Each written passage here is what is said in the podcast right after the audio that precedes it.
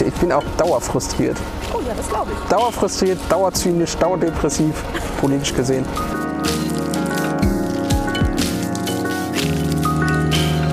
Jetzt Konstantin Grosch in seinem Inklusionspodcast.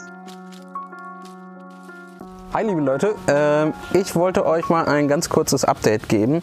Das ist keine offizielle Inklusionspodcast-Folge, sondern da ich die nächsten Gespräche erst nächste Woche habe, und zwar einmal mit äh, Jenny Bissmann am Mittwoch und mit Peter Brownwill am Freitag, ähm, dachte ich, ich gebe euch trotzdem noch mal ein kurzes Zwischenupdate.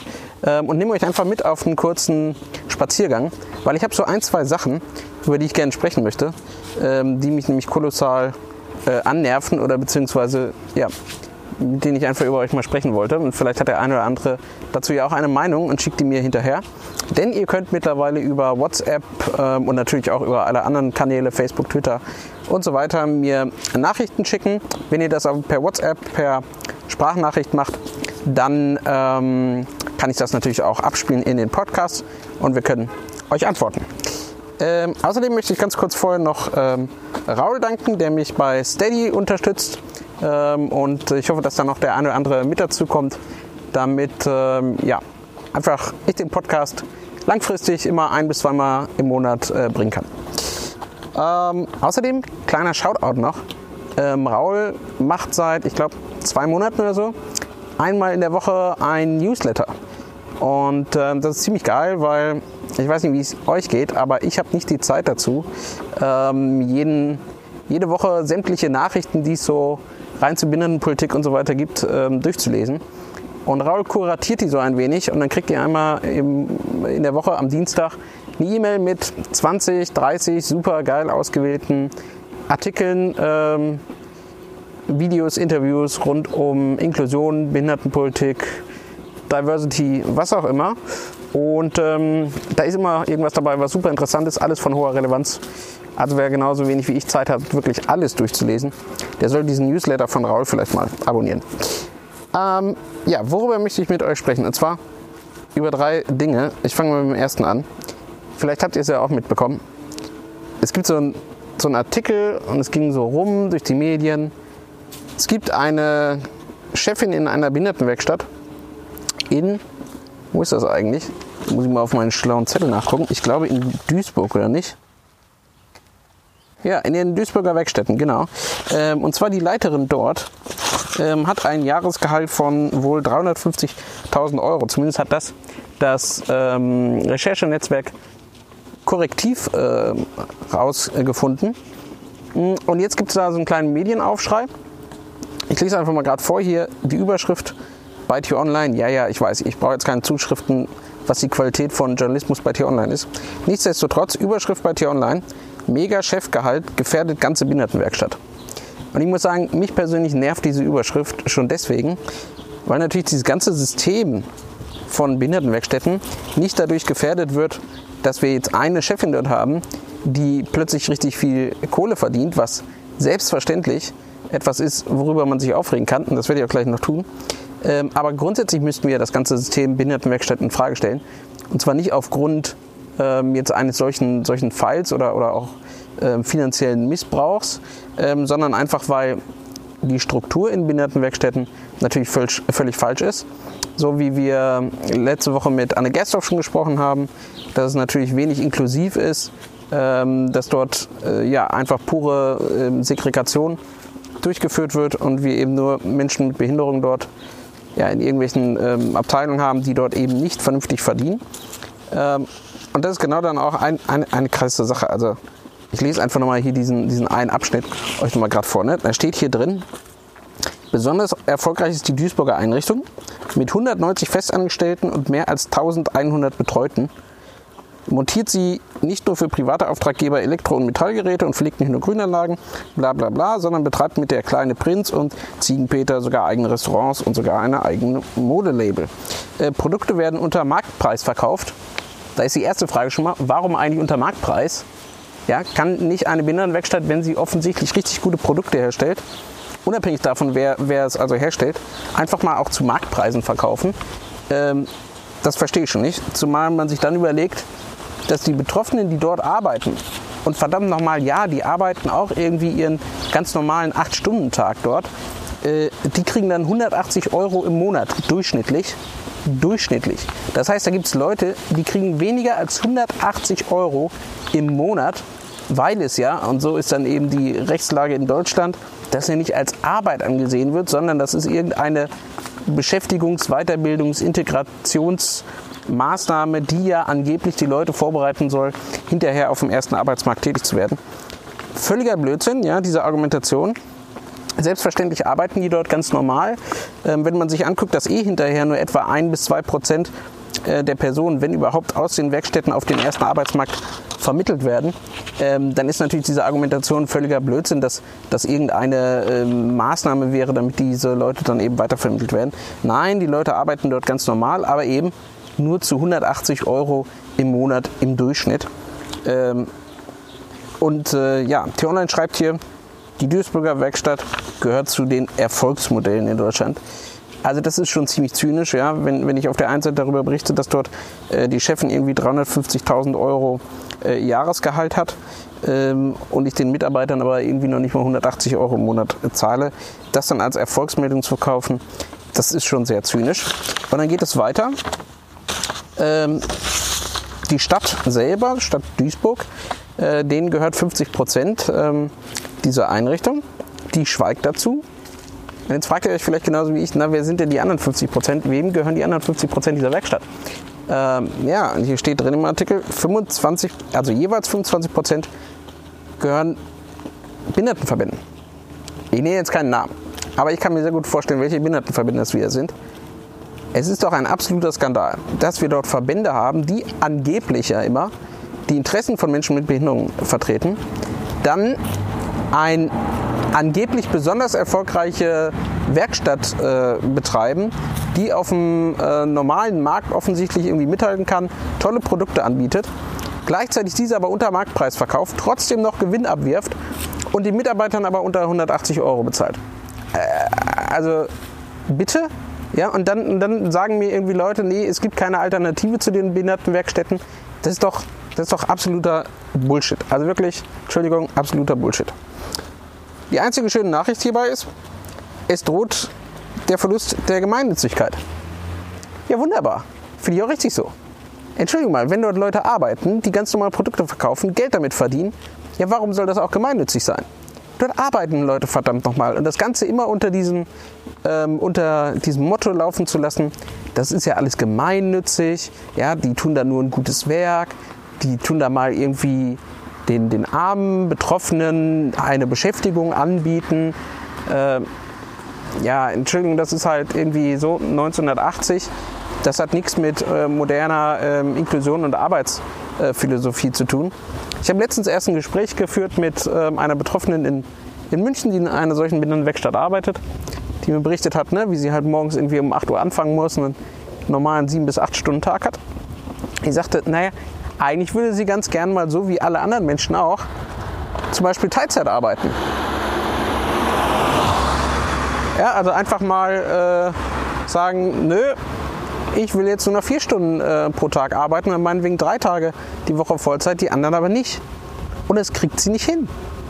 Weil es eben heißt, also entweder du arbeitest dort komplett oder äh, halt irgendwie nicht, dann kommst du ganz raus aus, der, aus, dieser, aus dieser Systematik und ähm, ja, hast dann im Zweifelsfall noch größere Probleme, ähm, weil du dann die Vorteile, die du vielleicht mit Erwerbsminderungsrente und so weiter hast, eventuell nicht mehr hast. Also da wird ein großer Druck aufgebaut. Hi! Krass, Leute, äh, ich bin gerade hier zwar am Video drehen, aber ich habe gerade wen kennengelernt. Ich mache einen kurzen Cut. Bis später. Hi. Egal, was du gemacht hast, schön. Ich mache gerade einen Podcast. Hi. Ja, äh, ich habe gerade hier jemanden getroffen. Sorry Leute, aber jetzt bin ich wieder da. Ich bin hier gerade äh, in Hameln in der Nordstadt äh, in Richtung Wald unterwegs. Und hier ist ein Friedhof, gerade eine Beerdigung. Viele Leute fahren hier vorbei und gerade noch jemanden getroffen. Sorry. Jetzt bin ich aber wieder da. Ähm, und wo bin ich stehen geblieben? Genau, bei dem Verlust der Gemeinnützigkeit ähm, für diese Duisburger Werkstatt. Finde ich absolut, ähm, ja, eigentlich, eigentlich gar nicht so uninteressant, weil ich eben glaube, dass wir insgesamt dahin kommen müssen, dass Arbeit eben grundsätzlich erstmal eine Arbeit ist, die ich auch vernünftig bezahlt äh, kriegen muss. Dementsprechend ist das ja auch nichts, was die Leute mal so tun, weil sie angeblich sonst nichts anderes zu tun haben oder ähm, weil diejenigen, die diese Werkstätten betreiben, so furchtbar nett sind. Ähm, sondern das ist einfach ein Business, die verdienen damit Kohle. Offensichtlich die Chefin ja auch viel zu viel und die Mitarbeiter viel zu wenig. Also warum soll das überhaupt gemeinnützig sein? Nö, das ist halt ein Betrieb, der produziert etwas, verkauft das ähm, und hat die Leute vernünftig zu bezahlen. Da brauche ich gar nicht irgendwie über die Gemeinnützigkeit nachzudenken. Deswegen, um ehrlich zu sein, ich finde es eigentlich ganz, ganz schön, dass man das in dem Zuge mal überprüft. Wer jetzt irgendwie die ganze Zeit schreit und sagt vielleicht so, ja Moment mal, das ist so bestimmt irgendwie äh, nur eine Sache für, das ist ein Einzelfall oder so, ja. Da ist mal jetzt eine Werkstatt, eine Chefin, die irgendwie sich zu viel bezahlt oder beziehungsweise die Gesellschafter denen zu viel bezahlen. Äh, nö, ist nicht der Fall.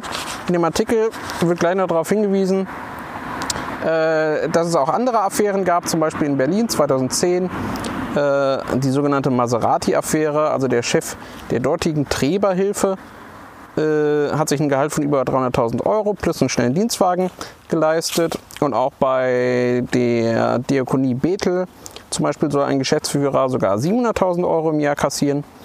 Und auch in Mecklenburg-Vorpommern in der Psychiatrie beziehungsweise ein dortiges, äh, ja genau, in der dortigen Psychiatrie soll auch ein Chef etwa 346.000 äh, 346.000 äh, Euro verdienen. Also alles keine kleinen Summen, ähm, sondern tatsächlich ähm, ja, richtig äh, viel Geld und äh, es scheint kein Einzelfall zu sein, sondern ganz im Gegenteil. Das ist eher etwas, was offensichtlich häufiger vorkommt. Um ehrlich zu sein, ich könnte es ja sogar noch verstehen, wenn es eben ein ganz normales Unternehmen ist, ähm, was ein gutes Geschäft macht. Ja, ist halt so, Geschäftsführer, die verdienen viel. Das kann man irgendwie doof finden. Ähm, Finde ich jetzt gar nicht so schlimm. Wenn man meinetwegen dafür vernünftig die Steuern anpassen würde, dass gut Verdienende auch vernünftig Steuern zahlen müssen, hätte ich damit überhaupt gar kein Problem. Aber eben nicht gleichzeitig sich als gemeinnützig deklarieren ähm, und dann dort irgendwie ähm, ja, so einen Scheiß abziehen. Äh, gut, das ist das eine, darüber wollte ich mich mal auskotzen. Ich finde es ganz fürchterlich. Ähm, vielleicht seht ihr das aber auch ganz anders. Vielleicht sagt ihr, nee, äh, also ähm, erstens, das ist vielleicht ein ziemlich krasser Job. Ähm, das ist bestimmt gerechtfertigt, dass die sich so viel bezahlt. Oder ihr sagt, Werkstätten generell sind wichtig, sind gut. Ich sage schon mal gleich als Disclaimer vorneweg. Ich bin auch nicht dafür, dass sämtliche Werkstätten irgendwie sofort abgeschafft werden. Ähm, ich glaube nur, es gibt andere, klügere Alternativen, ähm, womit äh, ja, Betroffene äh, sowohl vernünftig arbeiten können, als auch dann eben eine eigene Existenz begründen können äh, und selber noch individueller entscheiden können, wie und was und wo sie das tun wollen. Ähm, das ist ein Thema. Dann ein zweites Thema. Äh, und zwar ähm, habe ich mal wieder geblockt, ich werde es auch verlinken, über alternative Mobilitätslösungen.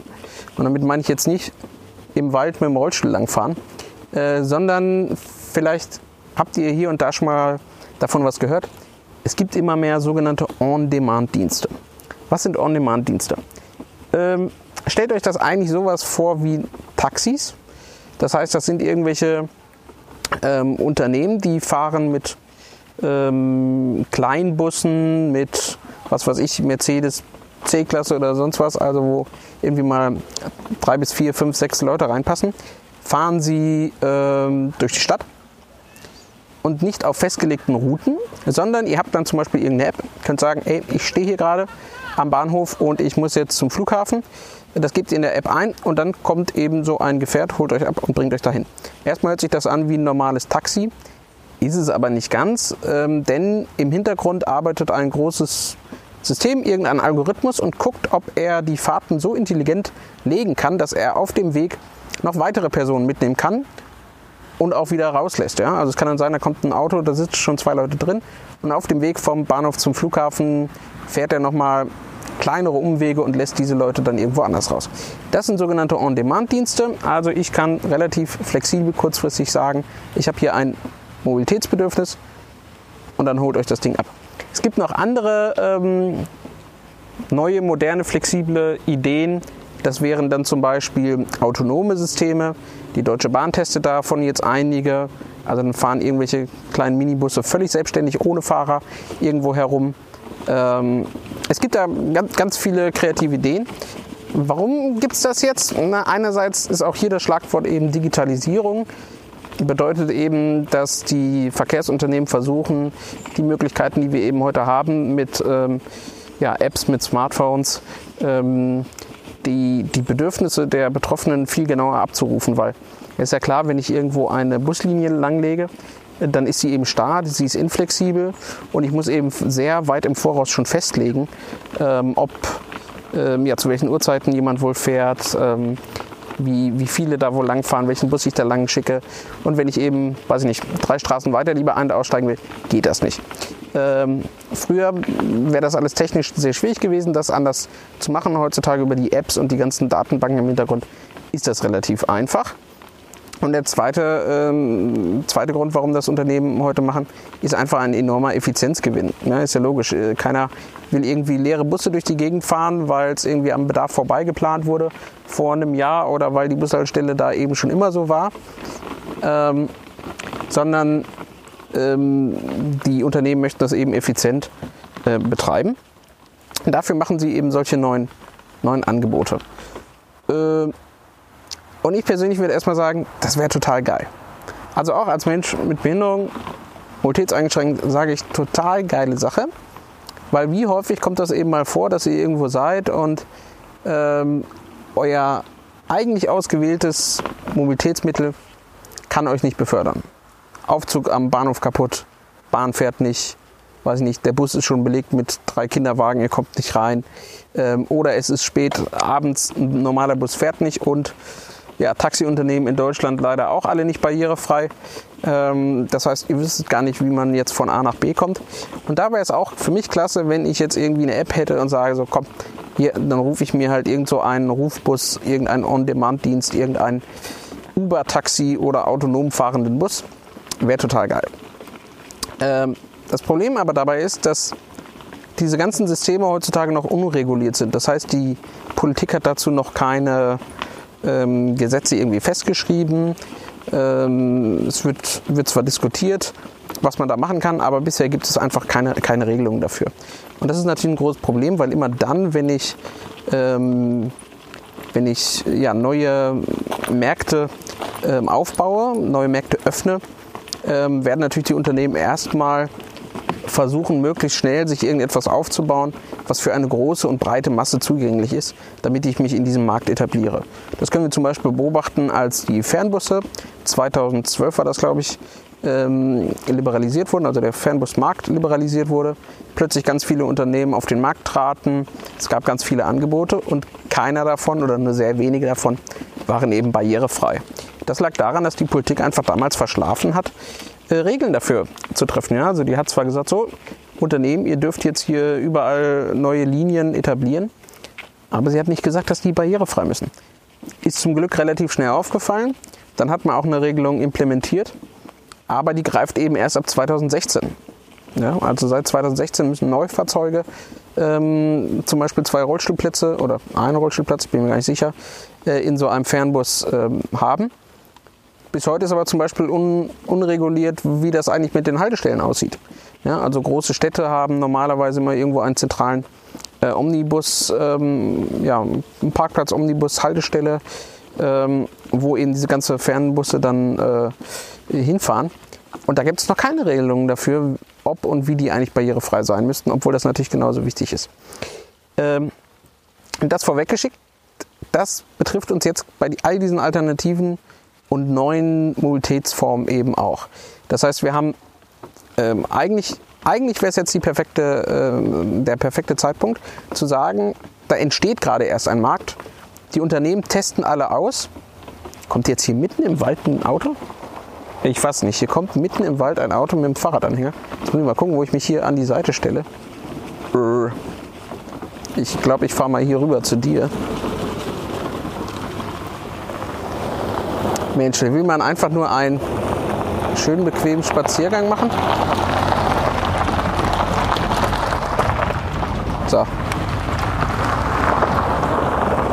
Ich hoffe, ihr hört mich noch. Ähm, ja, jetzt ist eigentlich der perfekte Zeitpunkt, denn dieser Markt ist ja erst im Entstehen. Die ganzen Unternehmen machen jetzt ihre Erstinvestition, sie erproben neue Möglichkeiten. Und jetzt wäre es das Einfachste, wenn die Politik sagen würde, okay, alles klar, Leute, wenn ihr solche autonomen äh, Fahrzeuge habt, wenn ihr On-Demand-Dienste anbietet, wenn ihr, Klammer auf, übrigens auch im Taxigewerbe aktiv seid, dann müsst ihr barrierefrei sein. Äh, das wäre super einfach. Also wenn ihr zum Beispiel mal nach äh, Großbritannien guckt, in London, sämtliche, sämtliche, alle, man kann es gar nicht doll genug betonen, äh, Black Cabs, ja, also Taxis in London, sind barrierefrei. Die haben eine Rampe drin, man kann da reinfahren mit dem Rollstuhl. Die haben eine, ähm, ich weiß gar nicht, wie die Dinge heißen, so, so eine Schleife für Gehörlose, ähm, damit auch die sich ähm, verstehen, was der Fahrer zum Beispiel sagt. Ähm, das heißt, da ist man einfach, was die Barrierefreiheit angeht, sehr weit, einfach weil man dort mal vor 10, 20 Jahren gesagt hat, ja, jedes Taxi muss das halt haben. Dann ist das keine Benachteiligung von irgendeinem Marktteilnehmer. Es sind einfach Regeln, die für alle gelten, genauso wie dass man eben einen Sicherheitsgurt haben muss oder äh, Bremsen im Taxi. Ähm, macht meinetwegen sogar das Taxi ein bisschen teurer. Glaube ich zwar gar nicht, wenn man es eben für, für alle macht und die Hersteller sich darauf spezialisieren, aber es ist ja eben dann auch für alle gleich. Ähm, und genau das fehlt eben jetzt hier in Deutschland. Und das können wir beobachten. Es gibt ein, ein Beispiel, das ist Stuttgart. Die Verkehrsbetriebe in Stuttgart haben einen neuen Tarif eingeführt, jetzt, ich glaube diesen Monat, im Juli, Juli, und der nennt sich SSB Flex. Ähm, das sind genau solche Minibusse, die da irgendwie jetzt in drei Stadtvierteln von Stuttgart äh, rumfahren. Die kann man jederzeit über so eine App rufen.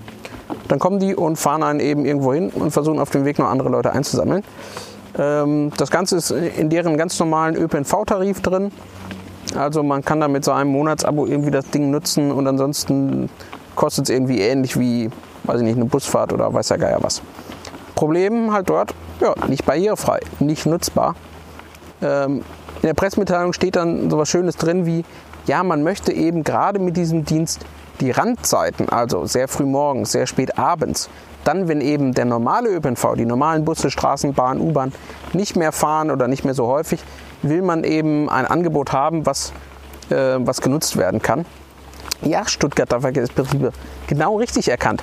Wäre total geil, wenn ich auch endlich mal als Betroffener im Rollstuhl äh, irgendwie noch zur Disco komme oder davon irgendwie nachts wieder zurück, auch wenn die normalen Busse nicht fahren und die Taxis ja eben leider in Deutschland nicht barrierefrei sind. Wäre total geil. Ähm, ja, nur leider äh, tun die Stuttgarter Verkehrsbetriebe da erstmal nichts in Richtung Barrierefreiheit. Und das, obwohl ab 2022 alle solche öffentlichen ähm, Linien, also normale Linienbetriebe, Busse, Straßenbahnen, die müssen barrierefrei sein. Allerdings eben nicht Taxis zum Beispiel oder andere ähm, neue Mobilitätsformen, die wir vielleicht heute noch gar nicht kennen, die sind unreglementiert. Ähm, und das ist einfach ein, ein großes Problem. Ähm, es gibt ein paar rühmliche Ausnahmen, zum Beispiel die Deutsche Bahn. Ähm, die setzt tatsächlich mit Ioki, das ist deren Tochterunternehmen, ähm, barrierefreie autonome Busse ein. Das sind interessanterweise Busse aus Frankreich, ja, also auch die deutschen Hersteller sind immer wieder nicht so ganz vorne mit dabei. Ähm, aber ähm, die sind barrierefrei, die haben Rampen dabei, die haben Schleif äh, gehörlosen Schleifen da drin. Das ist alles prima. Interessant ist, die Deutsche Bahn ist staatliches Unternehmen. Ja, die bemühen sich dort. Private Unternehmen, die tun es wieder nicht. Ähm, ich habe angefragt bei Mercedes, die haben ein Unternehmen gemeinsam mit BMW, was im Hintergrund eben diese ganze IT-Infrastruktur macht. Die sagen dann, nö, das ist nicht unser, unser Problem, das ist das Problem der Verkehrsbetriebe. Die Verkehrsbetriebe sagen, ja, wir testen ja momentan erstmal nur aus. Bis 2019 wollen wir gucken, welche Mobilitätsbedürfnisse es denn gibt von der Bevölkerung in Stuttgart.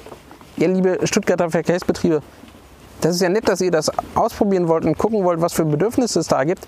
Die gibt es auch, zumindest von Betroffenen, aber die könnt ihr ja gar nicht abfragen, weil man es ja nicht nutzen kann. Also, wie, wie, wollt ihr das denn e-, evaluieren? Ja, dann kommt irgendwie in einem Jahr, kommt dann bei raus, so und so viele Menschen nutzen das. Das ist was, was ich, ein solcher demografischer Prozentanteil, was weiß ich, in bestimmten Altersklassen, äh, Berufsgruppen oder sonst was. Und dabei fallen wieder komplett äh, Menschen mit Behinderung äh, bei raus. Ja, Leute, so geht's halt nicht. Ja, also das kann nicht sein, dass wir da im Jahr 2018 äh, immer noch auf so einem steinzeitlichen Niveau sind. Ähm, und in anderen Ländern geht das längst. ja, das, das dazu, ähm, den Artikel könnt ihr euch ähm, bei mir auf der Webseite durchlesen, aber kommentiert da gerne mal, was eure, eure Wahrnehmung dazu ist. Vielleicht ist auch einfach meine, meine Wahrnehmung falsch und ich habe mir jetzt nur zwei, drei rausgepickt, die besonders schlecht sind. Ähm, ich weiß, dass die BVG in Berlin zum Beispiel ähm, in, in, der Charité auch in so Pilotprojekt hat. Auch die netzen, äh, setzen diese französischen Fahrzeuge ein, wie es die, die Bahn macht und die sind tatsächlich dann auch äh, barrierefrei. Also es gibt äh, Lichtblicke, aber es gibt eben auch viele, äh, die sich da rauswinden. Es gibt noch so ein ähm, Anbieter von VW, also das Tochterunternehmen von VW, was solche neuen äh, Mobilitätsformen anbietet. Äh, die beginnen jetzt in Hannover mit ihrer Testphase. Auch überhaupt nicht barrierefrei, ja. schreiben das auch ziemlich offen. Nö, äh, das machen sie momentan noch nicht. Ähm, ja, gut, VW, dazu muss ich glaube ich momentan nicht mehr viel was sagen. Äh, ja, und dann habe ich noch, noch, noch, eine letzte Sache, auf die ich euch gerne hinweisen möchte. Ähm, und zwar hat Anastasia Umrig einen tollen Artikel geschrieben ähm, bei Z, dem Jugendmagazin von Zeit Online. Ähm, und zwar beschreibt sie dort die ähm, Problematik, äh, zu behindert zu sein für Liebe. Also der Überschrift ist tatsächlich zu behindert für Liebe und sie beschreibt dabei ähm, ja so die, die Erfahrung, die sie mit ihren nicht behinderten Freundinnen, Familie, Bekannten hat, ähm, die dann gerne mal irgendwie antworten, ja, für Leute wie dich ist es halt auch schwierig, jemanden zu finden.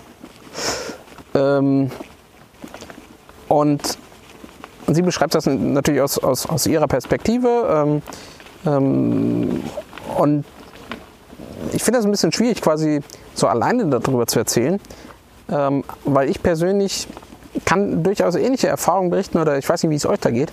Aber ich finde das zum Beispiel auch sehr schwierig, weil wir leider ja immer noch äh, zum Großteil ähm, so Vorteile haben, dass zum Beispiel, ja, zum Beispiel der Mann eben irgendwie auf eine Frau zugehen soll, ja, äh, einladen soll zum Date und so weiter. Und ich ganz persönlich, muss ich euch sagen, finde das sehr schwierig, ähm, weil man ja eben sehr, sehr viele negative Erfahrungen macht ähm, und es vielleicht nicht so einfach ist wie für andere, ähm, dort mit einem ja, Selbstbewusstsein ranzugehen und ähm, ja, Kontakt aufzubauen.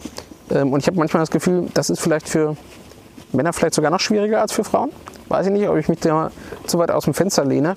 Aber zumindest, wenn man sich das so, ich glaube, so die klassischen Rollenbilder anguckt, könnte da vielleicht was dran sein. Da wäre ich sehr gespannt über eure Erfahrungen ähm, und Meinungen. Vielleicht will ja der eine oder andere auch darüber sprechen. Ähm, Schreibt es mir einfach irgendwo hin. Ähm, man kann sich dann treffen. Äh, ja, jedenfalls mich, mich beschäftigt das Thema momentan momentan sehr, sehr wenig. wenig. Ähm, jeder will, glaube ich, einen Partner, Liebe und Zuneigung haben. Ja, das war es, glaube ich, erstmal so, so von mir. Das waren so drei Themen. Sollte eigentlich nur ein schnelles Update mal sein. Ähm, wie gesagt, Interview nächste Woche mit Jenny Bismann. Kommt dann hoffentlich nächstes Wochenende raus. Danach treffe ich mich mit Peter, äh, äh, Peter Brownwell, der ähm, mit seiner Agentur, mit seinem Unternehmen jetzt ein bisschen in der Kritik stand. Ähm, und zwar ähm, ist das eine Agentur für ähm, Kleinwüchsige, die eben ja, Dienstleistungen anbieten für Filme, für äh, Schauspielerei, Theater, aber eben auch so etwas wie, äh, ich glaube, es nennt sich die Kurzenbar oder so ähnlich. Das heißt, ähm, Diskotheken und so weiter können, äh, können sie buchen und dann gibt es eben eine Bar, bei der äh, Kleinwüchsige ausschenken und zwar nur kurze. Und da gab es eben Kritik daran. Und ich möchte nächste Woche mal mit ihm sprechen, aus seiner Sicht der Dinge. Hm, wie, wie geht er mit der Kritik um? Ähm, wie sieht er das? Warum macht er das? Ähm, ja, genau. Vielleicht habt ihr direkt dazu Fragen, Meinungen. Dann können wir das auch nächste Woche besprechen. Ähm, selbstverständlich versuche ich dann auch die andere Meinung noch einzuholen. Michael Ariens hatte dazu einen Artikel auf Spiegel Online geschrieben. Ähm, ich hoffe, dass ich mit Michael auch noch irgendwann den nächsten Termin hinkriege. Dann kriegt man das auch von der anderen Seite äh, angesprochen, sodass wirklich jede Seite dort zu Wort kommt. Äh, ja, das war es erstmal von mir bis hierhin. Ähm, ich hoffe, es war nicht zu langweilig. Ähm, es ist viel zu warm, aber hier im Wald ist echt schön. Hört ihr das eigentlich? Das Gezwitscher. Die Ruhe. Ach. Ja, gut. Ähm, wir hören und sehen uns nächste Woche am Wochenende. Mhm. Geht auf Facebook, ähm, liked das, teilt den Podcast noch. Und wenn ihr magt, unterstützt mich ein bisschen auch finanziell. Würde mich freuen. Bis dann. Tschüss.